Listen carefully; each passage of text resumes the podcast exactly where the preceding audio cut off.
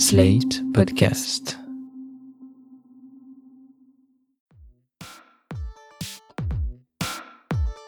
Vous écoutez Caca sur les murs, une enquête slate.fr.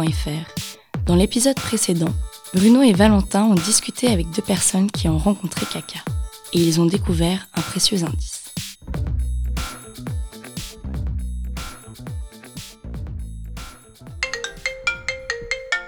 Ouais, Valentin?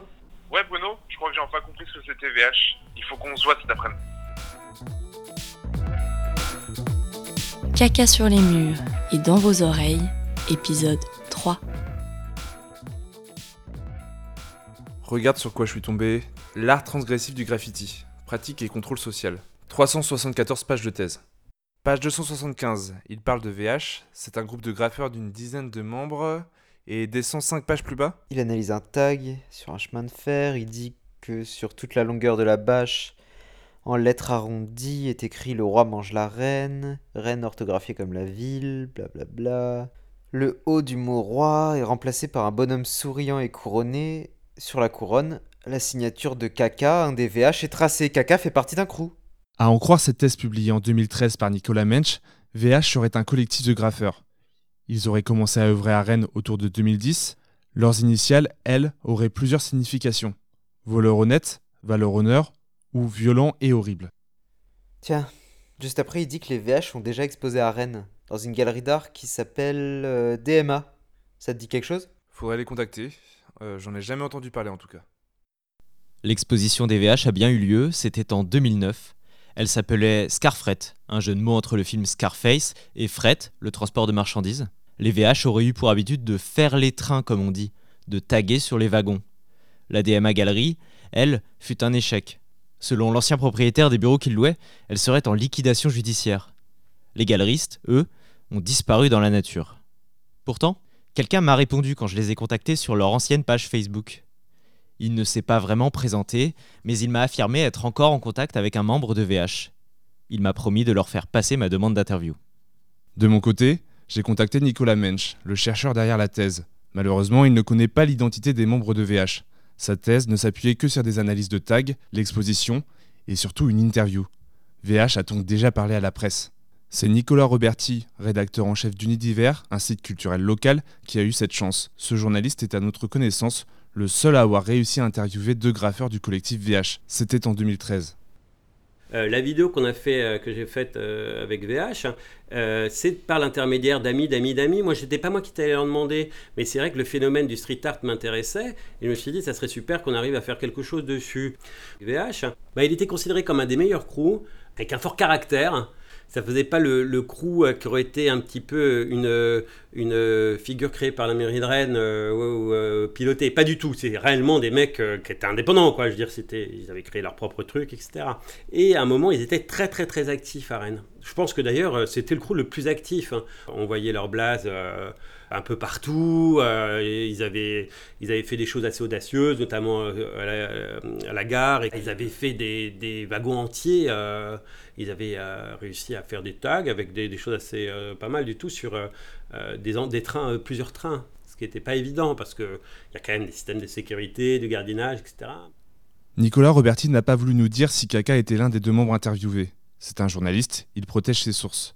Mais nous aussi on fait ce métier, alors on enquête. En nous renseignant, deux personnes nous ont confirmé que Kaka était présent lors de l'entretien.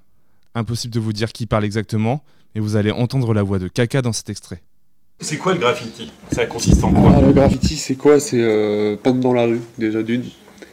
C'est peindre dans la rue et c'est peindre librement dans des... sans... sans avoir de règles imposées. Pour moi, c'est ça le graffiti. Quelque part on a la rage tout simplement euh, déjà euh, on a un peu la haine tu vois par rapport à plein de trucs tu vois Le fait de faire ça, ça me permet d'être euh, quelqu'un dans la vie de tous les jours assez sociable et sympathique, tu vois. Finalement, si je faisais pas ça, je pense que je serais un connard en fait. Je serais con, je serais pas forcément quelqu'un d'agréable.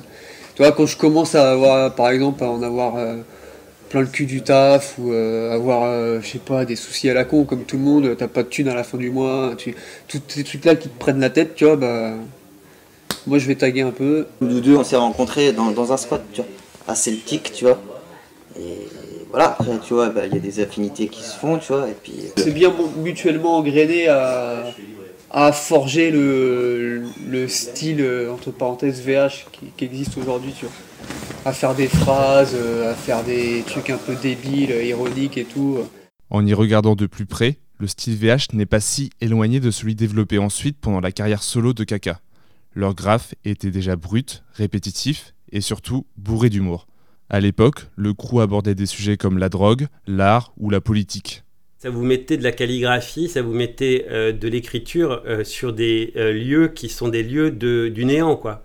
Des lieux euh, urbains ou euh, qui sont des lieux de, passage où personne ne s'arrête. euh, Donc il n'y a, y a rien. Y a, et, donc c'est aussi une manière de rappeler, euh, de rappeler comme on peut rappeler des friches, comme on peut rappeler euh, euh, des territoires euh, qui peuvent être des micro-territoires euh, dans une ville qui euh, ont euh, une pulsation, une vie euh, qu'on voit pas, et on, rappelle aussi aux gens qui passent euh, de percevoir euh, quelque chose qui n'est pas perçu. Souvent, on pense à tort que faire un graphe, c'est comme écrire sur une feuille, mais avec une bombe de peinture à la place du stylo et un mur en guise de cahier Clairefontaine. S'y essayer sérieusement, c'est se rendre compte qu'il y a une technique derrière. Pour parler correctement du graphe, il n'y a rien de mieux que de sauter le pas, le vivre de l'intérieur. C'est ce qu'a fait Aude. Elle est sociologue et termine actuellement sa thèse sur le graffiti à Montréal et Rennes. Pour son étude, elle a mené 104 entrevues avec pas mal d'acteurs très différents du monde du graphe. Mais surtout, elle a fait de l'observation participante. Je me suis mis un peu au graffiti aussi. Ça m'a permis à moi de, de, tuer pas, mal de stéréotypes que je pouvais avoir, euh, notamment sur euh, penser que c'est facile de réaliser un tag. Pas du tout. J'ai jamais réussi à réaliser un tag euh, qui soit correct. C'est-à-dire que j'ai appris à faire des lettres, j'ai appris à réaliser des pièces. J'ai choisi un nom, j'ai appris à structurer ces lettres, etc. Mais j'ai jamais réussi à faire un tag. Finalement, remplir, faire les esquisses, ça allait. Bah, faire les, contours, c'était très difficile, puisque euh, ce, que, ce dont beaucoup de graffeurs me parlent, être clean, quand certains me disent ça prend 10 ans, bah finalement, quand on s'est essayé 3-4 fois, on se dit bah effectivement, je comprends que ça puisse prendre 10 ans. Ça fait beaucoup plus de sens quand moi, aujourd'hui, je prends une bombe, je mets un fat cap dessus, puis j'essaie de faire une ligne de contour. Je n'y arrive absolument pas.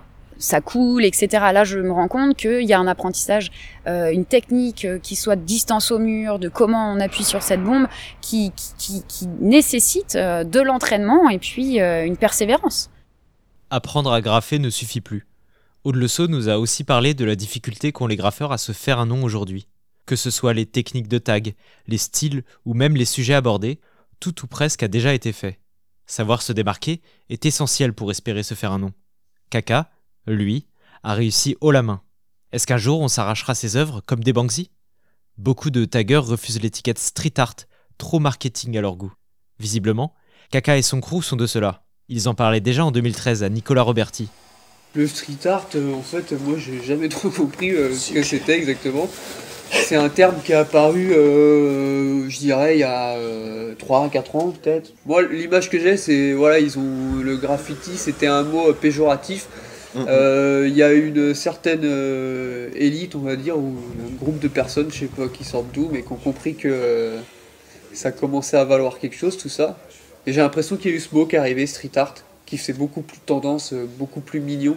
Donc tu veux dire c'est une récupération Ouais, ouais, ouais, il a- il a c'est, trop bien euh, dit. C'est trop ça, tu vois. C'est trop ça. C'est trop Ouais, ça. non, juste tu, pour tu peux pas dire du image. tag, tu dis du tag, Ouais, du ouais. graffiti, les gens ils s'imaginent cagoule, bombe de peinture et, euh, et euh, rue bousillée, tu vois. Surtout tag, tu vois. Donc Tag, c'est euh, ça qui- street art, tu dis street art, hop, ça, ça, le petit mot anglais, tu vois, ouais, hein. voilà, ça fait mignon, quoi, ça fait gentil.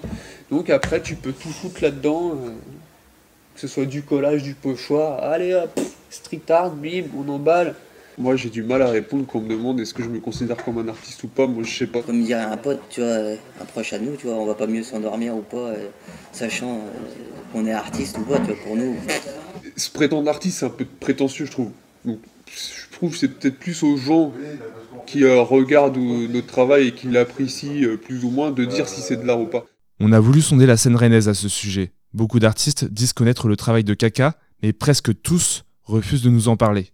Ils ne comprennent pas qu'on puisse s'intéresser à lui alors que Rennes regorge de graffeurs talentueux. L'un d'entre eux a tout de même accepté de nous donner son avis, Arzel Prioul, de son pseudonyme Mardi Noir.